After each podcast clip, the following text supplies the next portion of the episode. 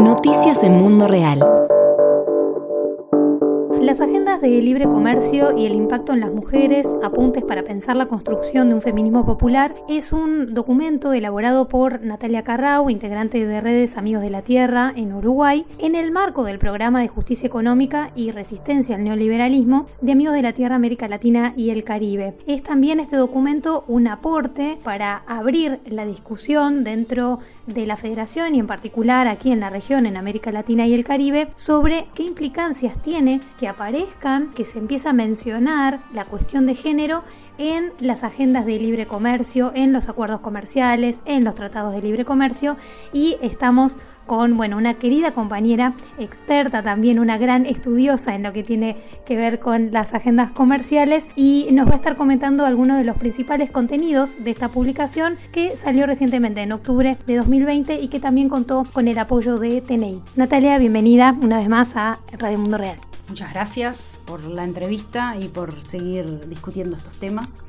¿Por qué surge la publicación? ¿Cuáles son los principales apuntes que aparecen aquí en cuanto a las implicancias que tiene que empiece a aparecer, como decíamos en la introducción, estas cuestiones de género en las agendas comerciales? Bueno, algo de lo que tú planteabas este, en la apertura de la, de la, entrevista va por ese lado. Nosotros también teníamos el interés de poder instalar algunos debates transversales en la Jornada Continental por la Democracia y contra el Neoliberalismo, en donde nos encontramos con nuestros aliados, organizaciones y movimientos sociales a nivel continental, donde dialogamos con el movimiento campesino, con el movimiento de trabajadores y trabajadoras, con la Marcha Mundial de Mujeres y con otras organizaciones que trabajan diversos temas, rescatando también ese legado de lucha y resistencia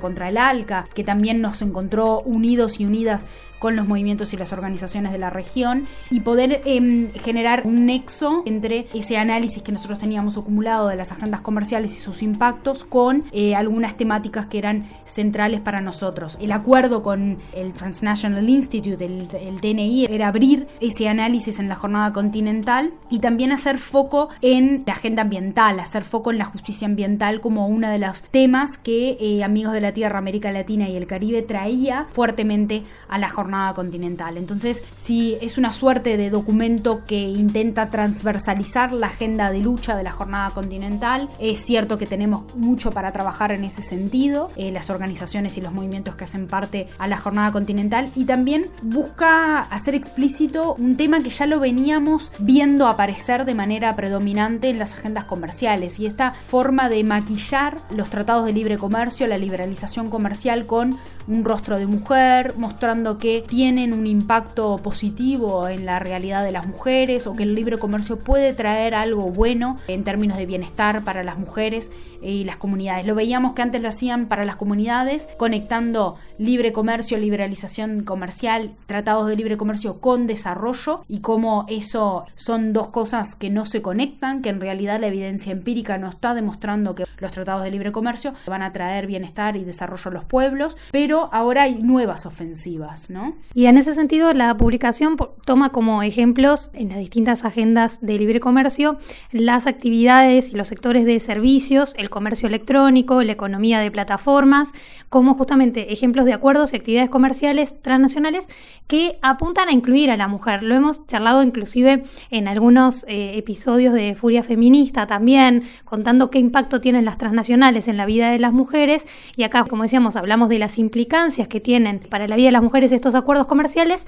porque cómo aparecemos, ¿no? Bueno, aparecemos también como objeto al cual se van a destinar esos acuerdos en el sentido de prometer, por ejemplo, que el comercio electrónico o la economía de plataformas puede ser un espacio de desarrollo laboral para las mujeres, ¿no? Bajo esta promesa quizá de, bueno, eh, no tenés tiempo, tenés que estar a cargo de las tareas de cuidados, entonces quédate en tu casa y desde tu casa podés trabajar o teletrabajar e incluirte de esa manera en actividades de comercio electrónico, en fin. Bueno, ni hablar de la economía de plataformas, hemos visto imágenes ¿no? de mujeres eh, haciendo trabajo de, delivery, por ejemplo, de, comida, cargando a sus bebés y la mochila con el delivery y andando en bicicleta. Digo, son escenas que atraviesan toda la región sin dudas, la materialización de cómo estamos apareciendo en esos acuerdos comerciales.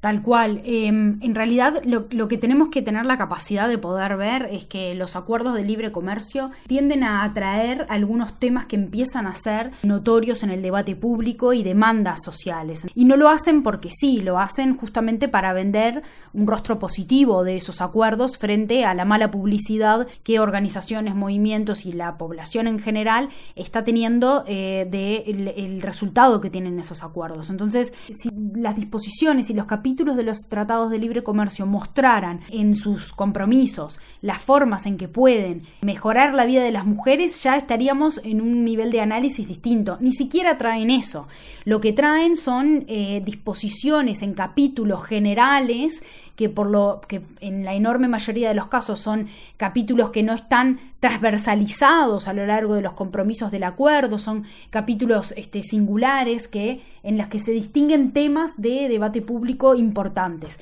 medio ambiente, equidad de género, desarrollo sustentable, compromisos en materia laboral, en materia de cambio climático, etc. Eh, eso aparece muy claramente en el Acuerdo Unión Europea-Mercosur. Eh, esa generación nueva de acuerdos que nosotros estamos denunciando de manera periódica, en esa generación de acuerdos Uruguay incursionó en un acuerdo de libre comercio, en un tratado de libre comercio con Chile, en donde específicamente traía un capítulo sobre género. ¿Y qué decía ese capítulo? Eh, muy poco sobre cómo la realidad del libre comercio nos va a traer beneficios a las mujeres. Y en realidad eran una especie de discurso, instando a que los acuerdos de libre comercio en general, el desarrollo digamos productivo, la inserción internacional comercial puede o debería traer beneficios para la sociedad en general, especial en las mujeres. Hay, un, hay una enumeración en todo ese, tipo de capítulos de los convenios internacionales que hacen referencia a la protección de las mujeres o las mejores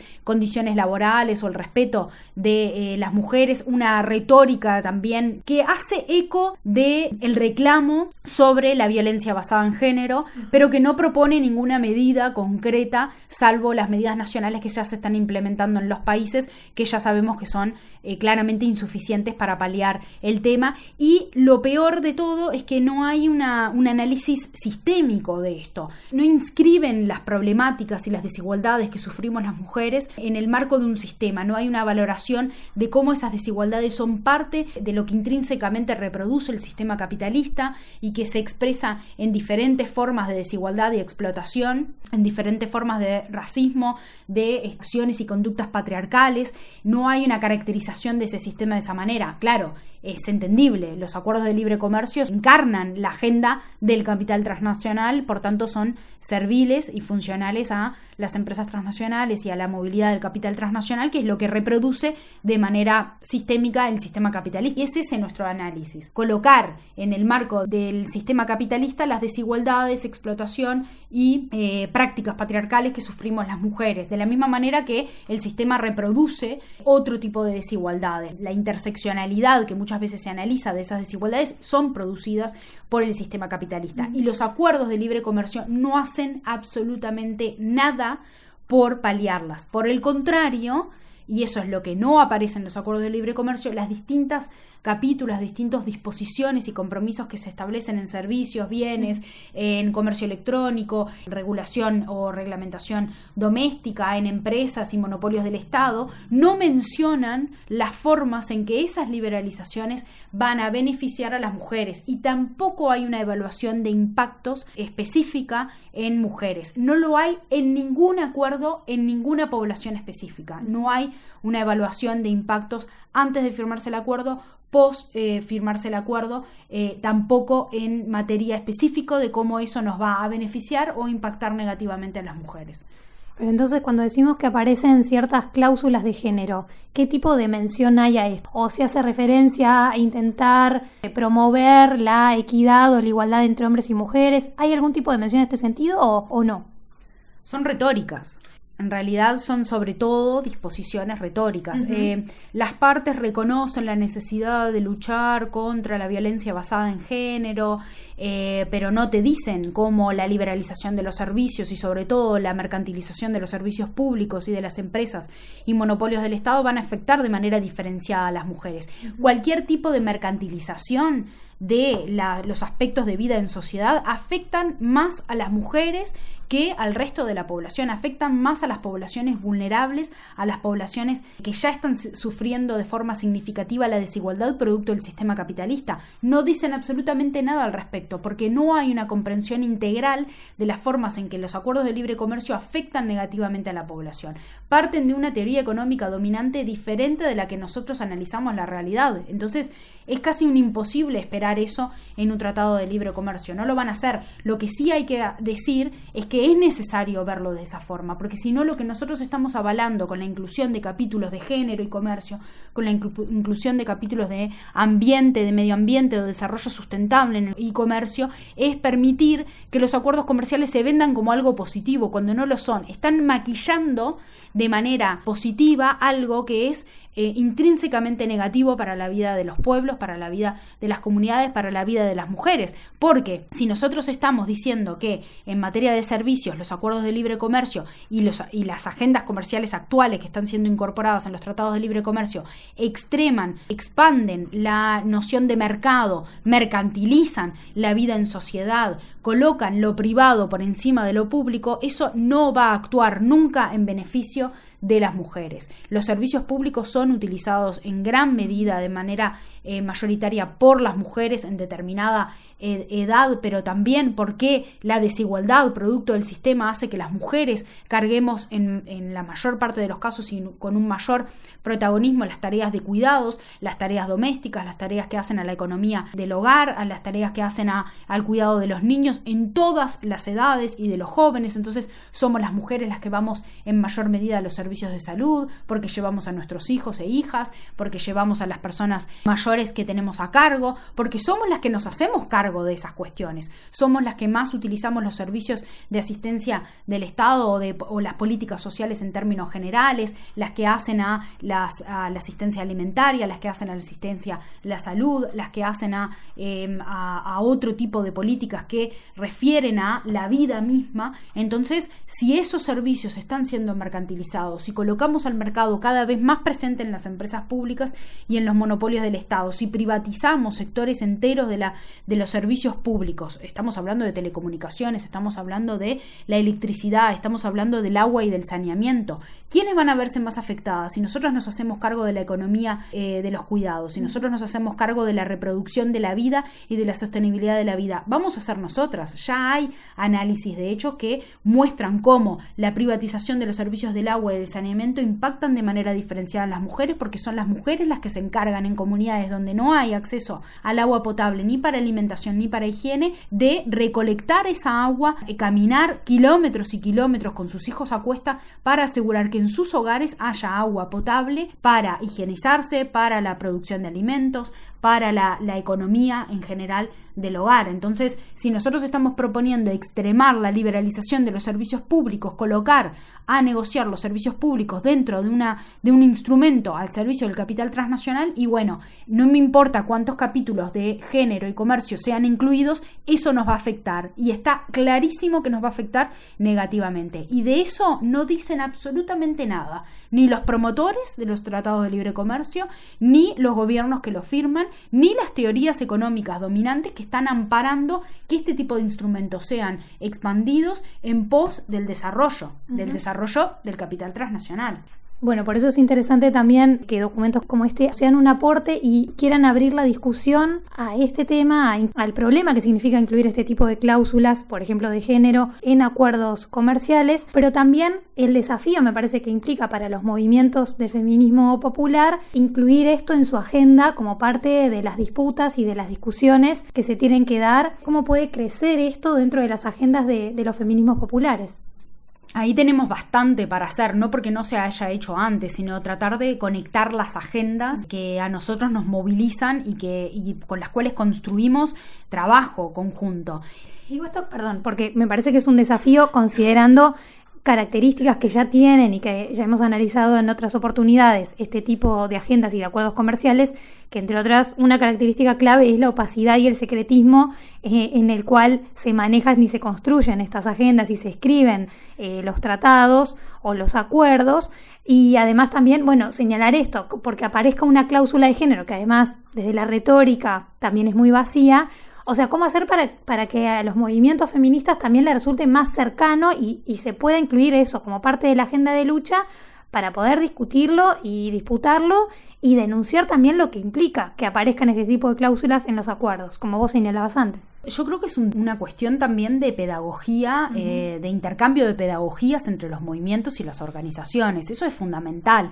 Y por eso eh, nosotros lo hicimos como un aporte a la jornada continental por la democracia y contra el neoliberalismo, porque si, si notamos que dentro de la jornada continental está participando el movimiento sindical, en la Confederación Sindical de las Américas, el movimiento campesino, la Marcha Mundial de Mujeres, organizaciones que trabajan eh, para la resistencia, denuncia y la oposición de la deuda, eh, por eh, reformas impositivas, este, por la justicia fiscal, etcétera, etcétera, podemos ver que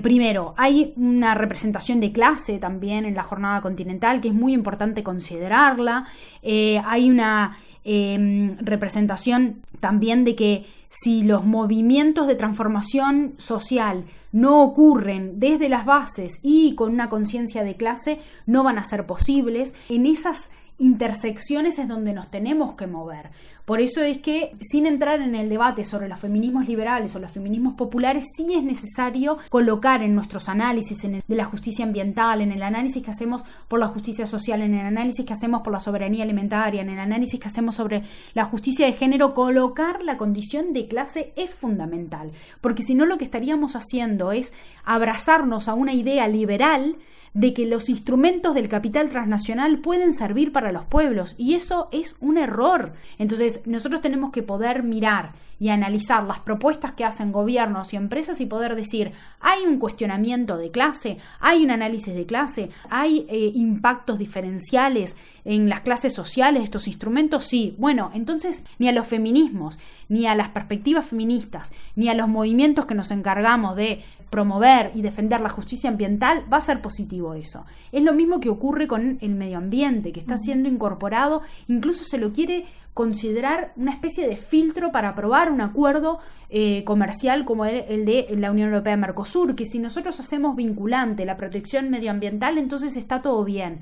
sin considerar que el ambiente también tiene que ser una cuestión transversal en los acuerdos, en cualquier tipo de intercambio comercial. Y si nosotros estamos liberalizando los servicios, si nosotros estamos expandiendo la frontera del mercado, si estamos empezando a incorporar de manera más agresiva las empresas públicas, los monopolios del Estado, los servicios públicos, no vamos a tener nunca, no vamos a alcanzar nunca una justicia ambiental, tampoco la vamos a alcanzar en materia de justicia de género.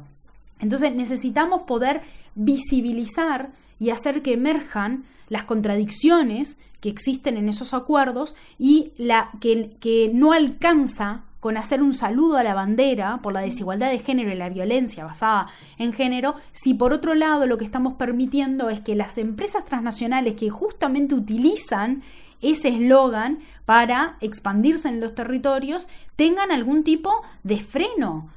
puedan estar supeditados a las leyes de los estados y puedan ser juzgadas, por ejemplo, internacionalmente, como si lo son los estados en arbitrajes internacionales traídos por las propias empresas. Hay eh, una disputa de poder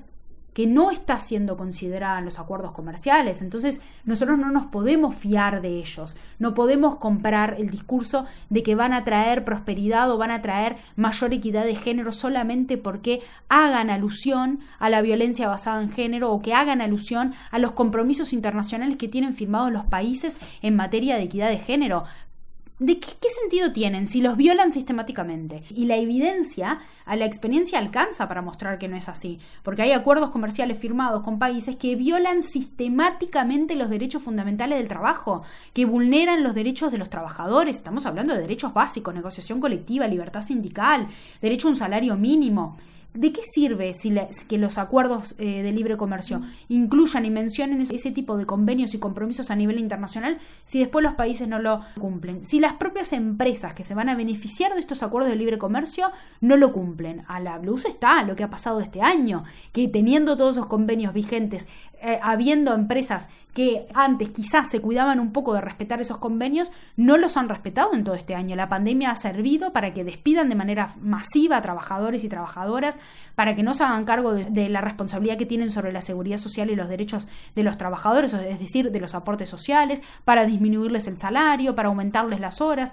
para implementar el teletrabajo sin ningún tipo de regulación que, dicho sea de paso, afecta muchísimo más a las mujeres porque somos las que nos encargamos de las tareas de cuidados y las tareas domésticas dentro del hogar al tiempo que estamos teletrabajando. Y eso también queda en evidencia en la promoción de todas las disposiciones que están dentro del comercio electrónico. No hay una consideración de cómo el avance y la expansión de las tecnologías de la información y de las transacciones electrónicas pueden afectar de manera diferenciada a las mujeres bajo ese paradigma del emprendedurismo que es vendido a las mujeres, que es vendido a los gobiernos por parte de las empresas transnacionales como algo que puede sanear la situación de rezago en la inserción al mercado laboral de las mujeres, pero no hay un cuestionamiento de por qué es que las mujeres se insertan en los peores eslabones, en los eslabones menos pagos, en las tareas con menor calificación educativa en el mercado laboral. Si no cuestionamos eso, no estamos cuestionando de fondo ninguna desigualdad y es un simple saludo a la bandera de que,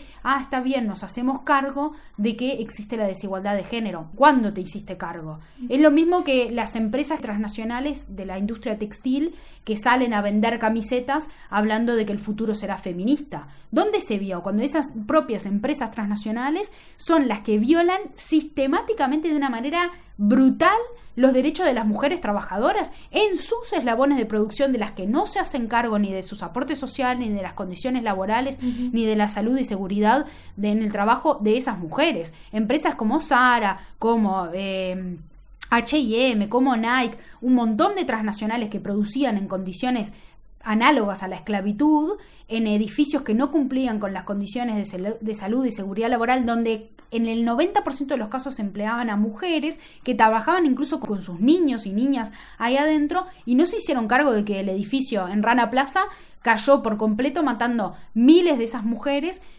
y ahora sí se hacen cargo porque venden una camiseta que dice que el futuro será feminista, esas contradicciones tenemos que poder denunciarlas, porque estamos promoviendo tratados de libre comercio a beneficio de las empresas transnacionales que se visten de rosa, que se visten de violeta, que se visten de verde, diciendo que defienden los derechos que hoy están demandando la ciudadanía, pero por otra parte esconden su propia violación a los derechos de las mujeres, a eh, en la justicia ambiental, que se pasan por eh, encima todos los derechos laborales de protección de sus trabajadores y trabajadoras. ¿Podemos creer que esas cláusulas nos van a beneficiar a nosotras cuando están mercantilizando absolutamente todo?